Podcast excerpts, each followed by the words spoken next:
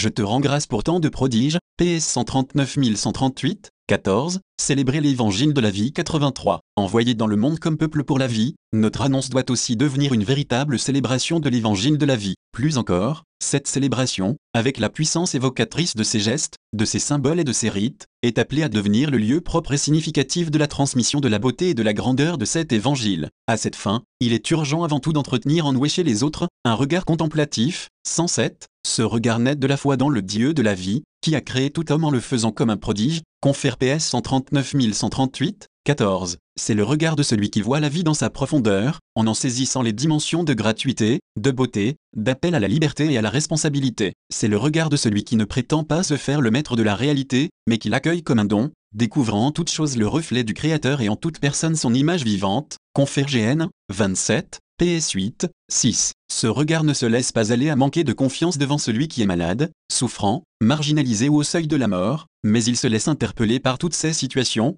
pour aller à la recherche d'un sens et, en ces occasions, il est disposé à percevoir dans le visage de toute personne une invitation à la rencontre, au dialogue, à la solidarité. L'âme saisie d'un religieux émerveillement, il est temps que nous ayons tout ce regard pour être de nouveau en mesure de vénérer et d'honorer tout homme, comme Paul VI nous invitait à le faire dans un de ses messages de Noël, 108. Stimulé par ce regard contemplatif, le peuple nouveau des rachetés ne peut pas ne pas éclater en hymne de joie, de louange et de reconnaissance pour le don inestimable de la vie, pour le mystère de l'appel de tout homme à participer dans le Christ à la vie de la grâce et à une existence de communion sans fin avec Dieu Créateur et Père 84. Célébrer l'évangile de la vie signifie célébrer le Dieu de la vie, le Dieu qui donne la vie, nous devons célébrer la vie éternelle, d'où procède toute autre forme de vie. C'est d'elle que reçoit la vie, suivant ses capacités, tout être qui, en quelque manière, participe à la vie. Cette vie divine, qui est au-dessus de toute forme de vie, vivifie et conserve la vie. Toute forme de vie et tout mouvement vital procède de cette vie qui transcende toute vie et tout principe de vie. Les âmes lui doivent leur incorruptibilité, c'est par elle également que vivent tous les animaux et toutes les plantes, qui en reçoivent la plus petite étincelle. Aux hommes, être faits d'esprit et de matière,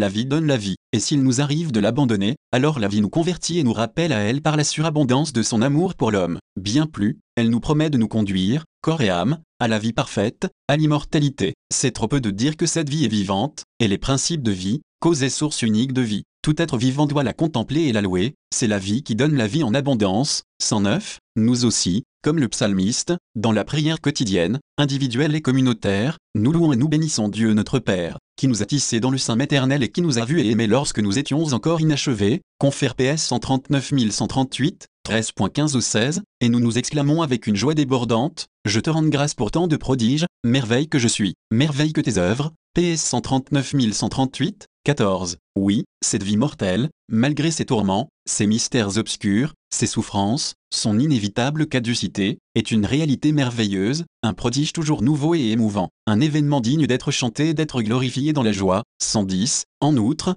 l'homme et sa vie ne nous apparaissent pas seulement comme un des plus grands prodiges de la création, Dieu a conféré à l'homme une dignité quasi divine, confère PS 8, 6, 7. En tout enfant qui naît et en tout homme qui vit ou qui meurt, nous reconnaissons l'image de la gloire de Dieu, nous célébrons cette gloire en tout homme, signe du Dieu vivant, icône de Jésus-Christ. Nous sommes appelés à exprimer notre émerveillement et notre gratitude pour la vie reçue en don et à accueillir, apprécier et communiquer l'évangile de la vie non seulement dans la prière personnelle et communautaire, mais surtout dans les célébrations de l'année liturgique. Il faut mentionner ici en particulier les sacrements, signes efficaces de la présence et de l'action salvifique du Seigneur Jésus dans l'existence chrétienne, ils rendent les hommes participants de la vie divine, en leur assurant l'énergie spirituelle nécessaire pour saisir en toute vérité le sens de la vie, de la souffrance et de la mort. Grâce à une authentique découverte de la signification d'hériter à leur juste mise en valeur, les célébrations liturgiques, surtout les célébrations des sacrements, seront toujours plus en mesure d'exprimer toute la vérité sur la naissance, la vie, la souffrance et la mort, en aidant à les vivre comme une participation au mystère pascal du Christ mort et ressuscité. 85. Dans la célébration de l'évangile de la vie, il faut savoir apprécier et mettre en valeur aussi les gestes et les symboles qui abondent dans les diverses traditions et dans les coutumes culturelles et populaires. Ce sont des moments et des formes de rencontre à travers lesquels se manifeste,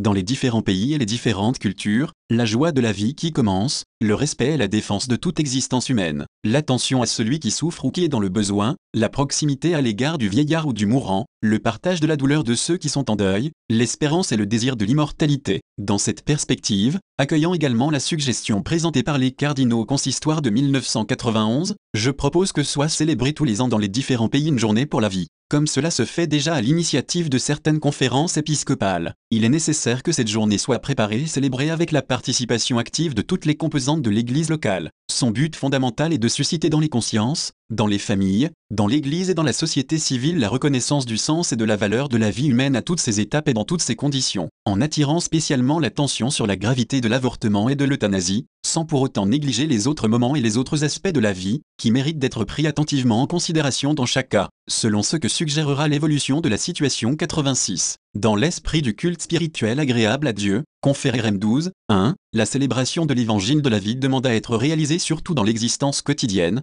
vécue dans l'amour d'autrui et dans le don de soi. C'est toute notre existence qui se fera ainsi accueil authentique et responsable du don de la vie et louange sincère et reconnaissante de Dieu qui nous a fait ce don. C'est ce qui se passe déjà dans tant de gestes d'offrande, souvent à blé caché, accomplis par des hommes et des femmes, des enfants et des adultes, des jeunes et des anciens, des malades et des bien portants. C'est dans un tel contexte, riche d'humanité et d'amour, que prennent aussi naissance les gestes héroïques. Ceux-ci sont la célébration la plus solennelle de l'évangile de la vie, parce qu'ils le proclament par le don total de soi, ils sont la lumineuse manifestation du degré d'amour le plus élevé, donner sa vie pour la personne qu'on aime, confère JN 15. 13, ils sont la participation au mystère de la croix, sur laquelle Jésus révèle tout le prix qu'a pour lui la vie de tout homme et comment cette vie se réalise pleinement dans le don total de soi. Au-delà des actions d'éclat, il y a l'héroïsme au quotidien, fait de petits ou de grands gestes de partage qui enrichissent une authentique culture de la vie. Parmi ces gestes, il faut particulièrement apprécier le don d'organes, accompli sous une forme éthiquement acceptable, qui permet à des malades parfois privés d'espoir de nouvelles perspectives de santé et même de vie. À cet héroïsme du quotidien appartient le témoignage silencieux, mais combien fécond et éloquent, de toutes les mères courageuses qui se consacrent sans réserve à leur famille, qui souffrent en donnant le jour à leurs enfants, et sont ensuite prêtes à supporter toutes les fatigues, à affronter tous les sacrifices, pour leur transmettre ce qu'elles possèdent de meilleur en elles.